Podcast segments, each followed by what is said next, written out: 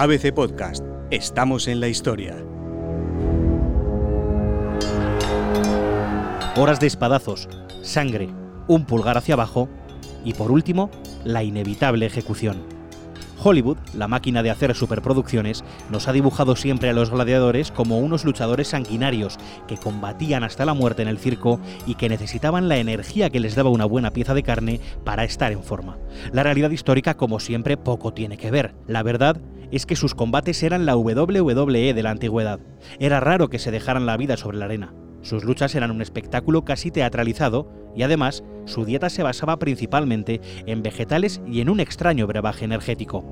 De entre todos estos ámbitos, quizá el último sea el más desconocido. ¿Qué comían? ¿Llevaban una dieta estricta? ¿Era su régimen saludable?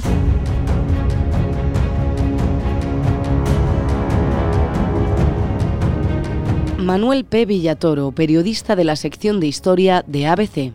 Una vez que entraban a formar parte del Ludus, la escuela de entrenamiento de gladiadores, los nuevos luchadores debían seguir una dieta perfeccionada por el médico a su cargo. Esta se basaba en trigo y cebada. El resultado era un régimen prácticamente vegetariano. Plinio el Viejo, el famoso etnógrafo y geógrafo del siglo I, dejó constancia de su alimentación en sus escritos. El sobrenombre de los gladiadores era ordeari, o comedores de cebada. De todos los cereales, la cebada es el primero que se siembra y el más antiguo. Galeno de Pérgamo, médico en el siglo II, recogió también que comían tres veces al día y que las habas eran el otro componente básico de su dieta. Estos textos fueron corroborados el pasado 2014 por un estudio del investigador Fabián Kanz. Sus conclusiones fueron que, en efecto, los gladiadores debían seguir un régimen estricto para prepararse para el espectáculo. La pregunta es, ¿Puede ser deficitaria esta dieta para los atletas más reconocidos de Roma? Silvia Moreno, licenciada en Biología, doctora en Ciencias de la Alimentación por la UAM. Bueno, no necesariamente. De hecho, las habas tienen un contenido bastante elevado de proteínas lo cual es importante para, un atleta, pero desde luego siempre hay que llevar un control bastante, bastante exhaustivo de lo que consume el atleta, ya que una dieta que no contiene carne o que es escasa en carne, puede traer otros déficits alimentarios como alguna falta de vitaminas o alguna falta de minerales que son necesarias para, para el correcto desarrollo de los músculos. Pero no solo de vegetales vivía el gladiador. La verdad es que, aunque su alimentación se basaba en el trigo, la cebada y las habas, su dieta podía completarse también con pescado o marisco dependiendo de si el ludo se encontraba o no cerca del mar.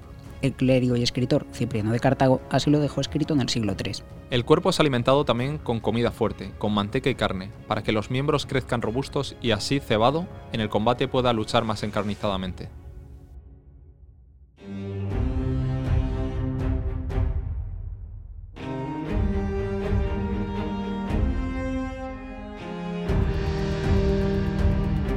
La dieta era barata, sana y aportaba mucha energía. Sí, pero la realidad es que los últimos estudios han confirmado algo que ya se suponía, que los gladiadores tomaban un curioso batido que les aportaba los nutrientes que no conseguían con las habas, el trigo y la cebada. Este brebaje era parecido a las proteínas que toman en la actualidad los atletas de élite. Se elaboraba ni más ni menos que con cenizas de plantas, vinagre y cenizas de huesos. Con habas y cebada no sería suficiente. De hecho, como ya hemos mencionado antes, el, complemento nutricional que tomaban a base de huesos machacados y, algunas cenizas de plantas suponer un suplemento de minerales bastante, bastante interesante y, por ejemplo, calcio, un mineral en el que son bastante deficitarios los, vegetales. Eh, luego hay algunos casos, de hecho, en, en, personas que llevan dietas vegetarianas y dietas veganas, en el que se ha producido un déficit de vitamina B12, que era el es el déficit más común en las personas veganas.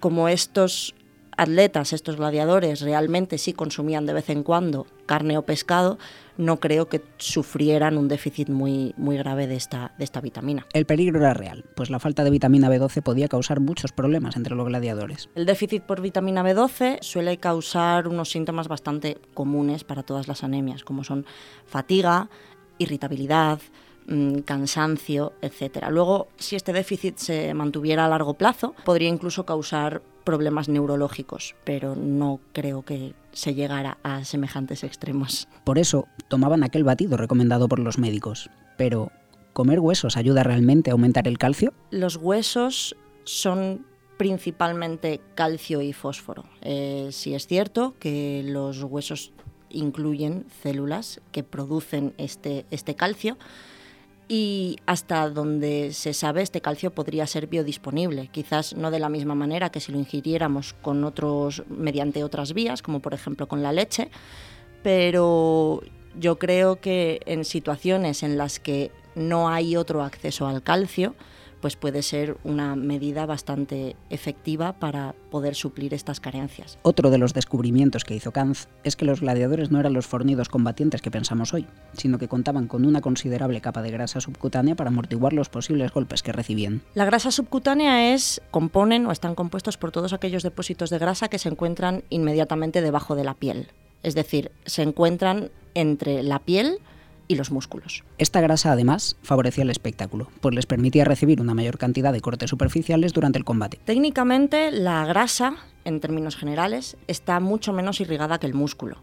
Eso quiere decir que a priori, y sin haber visto el espectáculo, yo diría que la grasa sangraría menos que el músculo. Sí que es cierto que al no producirse daños musculares debido a los cortes superficiales sobre la grasa directamente, estos gladiadores, estos actores de, la época, podían mantener el espectáculo durante un tiempo mucho mayor sin sufrir daños que les impidieran continuar luchando. Tras conocer la dieta que llevaban los gladiadores, muchos estarán preguntando si es sano o no para un atleta actual mantener un régimen vegetariano. Creo que un profesional de la salud nunca recomendaría a priori una dieta basada en vegetales para una persona que va a hacer un deporte de élite. Antiguamente los gladiadores pues comían lo que estaba disponible y tampoco es una cuestión de recomendaciones, es lo que tenían. Actualmente la variedad de alimentación es muchísimo mayor, tenemos muchísima mayor disponibilidad de alimentos y yo personalmente, aunque no soy nutricionista, mm, no recomendaría a una persona que va a hacer un deporte de élite una alimentación basada solo en vegetales, sino que incluiría proteínas de origen animal. Lo que está claro es que la dieta era una de las muchas facetas que los gladiadores cuidaban para poder así ofrecer un gran espectáculo. Al final, estos luchadores eran los futbolistas de la época y participaban en un espectáculo de masas bien preparado que cautivaba al público. Era sobreactuado y normalmente la vida de un luchador no corría peligro. Pero tan cierto como esto es que los golpes eran reales.